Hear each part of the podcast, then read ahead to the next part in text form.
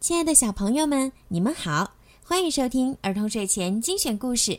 我是每天给小朋友们讲睡前故事的小鱼姐姐。今天的故事呢，要送给刘雨辰小朋友。今天呀，是你的四岁生日，你的爸爸妈妈为你点播了属于你的生日故事。爸爸妈妈想对你说：“亲爱的儿子，生日快乐！”转眼间，你来到这个世上已经四年了，我做妈妈也有四年了，四年一千四百六十天，谢谢每一天，也谢谢你，你是我的眼睛，让我看到了成长的奇迹；你是我的阳光，再苦再累，只要晒晒太阳；你是我的生命，你的到来完整了我自己。你的生命始于这个春暖花开的季节，一个阳光明媚的早晨。在我看来，这真是个再好不过的日子。希望你生命里的每一天，都有阳光明媚，都会春暖花开。我的宝贝，你要记得，无论晴天还是下雨，妈妈爱你；无论忙碌还是悠闲，妈妈爱你。无论快乐还是悲伤，妈妈爱你；无论成功还是失败，妈妈永远都爱你。好啦，现在就让我们一起来听今天送给刘雨辰的故事吧。丛林中的孩子。从前有两个小孩，是兄妹俩，一起上学去。在他们上学的路上，要路过一片美丽的。绿荫如盖的小树林子，天气又热，灰尘又大，树林子里却又凉爽又快活。哥哥对妹妹说：“喂，妹妹，咱们到学校去，时间还早呢。学校里现在又闷热又没意思，树林子里倒挺好玩。你听，小鸟叫得多好听，还有那么多松鼠在树枝上跳来跳去。”咱们到那儿玩去好吗？妹妹听哥哥这样说，心里很高兴。两个孩子把识字课本扔到草地上，手拉着手钻进了绿色的灌木丛。丛林里果然一派欢乐和繁忙的景象，小鸟唱着歌，不停地飞来飞去；松鼠从一根树枝跳到另一根树枝。昆虫在草地上匆忙地东奔西走。两个孩子先看到一只甲虫，跟我们玩一会儿吧。孩子们对甲虫说：“嗯，我倒是挺愿意陪你们玩一会儿。”甲虫回答说：“可惜我没有时间，我得给自己找吃的东西呢。”跟我们玩一会儿吧。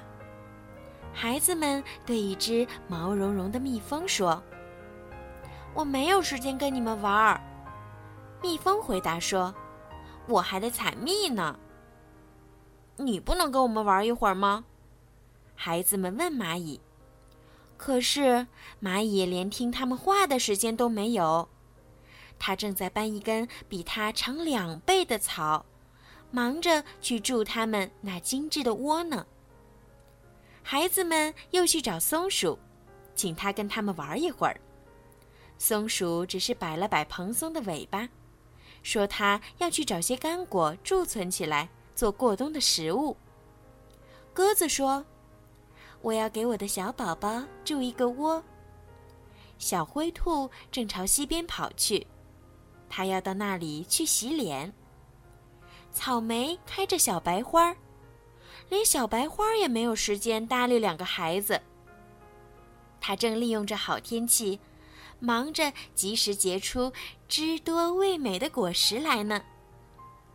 大家都忙着做自己的事儿，谁也不愿跟这两个孩子玩儿。他们感到乏味起来。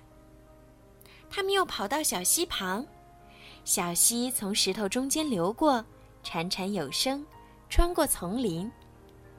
你大概没什么事儿吧？孩子们对他说：“跟我们玩一会儿吧。”什么？我没什么事儿。小溪生气地嘟囔着：“你们真是两个懒孩子！你们瞧我，我白天黑夜都在工作，一分钟也不停。用歌声来赞美人们和动物的，难道不是我吗？把衣服洗净，使磨坊轮子转动，把小船推向前方，使火灾熄灭的，不也是我吗？哎，我有这么多工作，简直忙得我晕头转向了。小溪说完，又发出潺潺的水声，从石头中间流过去了。这样，孩子们觉得更没有意思了。他们想，最好还是先到学校去，放学回来再到树林里来玩儿。正在这时，小男孩看到青青的树枝上有一只美丽的小鸟，十分安闲自在，似乎没有什么事儿做，正在唱着一首十分动听的歌。喂！快乐的歌手，小男孩对小鸟喊道：“你好像正闲着没事儿，跟我们玩一会儿吧。”“什么？我闲着没事儿？我整天都给我的小宝宝捉虫子吃，我累得连翅膀都抬不起来了。现在呀，我在给我的孩子们唱催眠曲呢。你们两个小懒虫今天做了些什么呢？”你们不到学校去，什么也没有学会，只是在这树林子里跑来跑去，还妨碍别人做事儿。快点儿到你们该去的地方吧！你们要记住，只有付出劳动，把该做的事儿全做完了的人，才会休息得好，玩得高兴。孩子们听了，觉得很惭愧，他们立即朝学校跑去。虽然他们迟到了，但是他们学习的很努力。好啦，今天的故事就讲到这儿啦。希望刘雨辰宝贝可以喜欢今天的故事，并且小鱼姐姐也希望听了故事的小朋友们可以从故事中悟出一些小道理。好啦，最后小鱼姐姐要再一次对刘雨辰宝贝说生日快乐！想要听到自己专属故事的宝贝们呀，可以让爸爸妈妈加小鱼姐姐的私人微信“猫小鱼”全拼九九来为你们点播。好了，孩子们，晚安。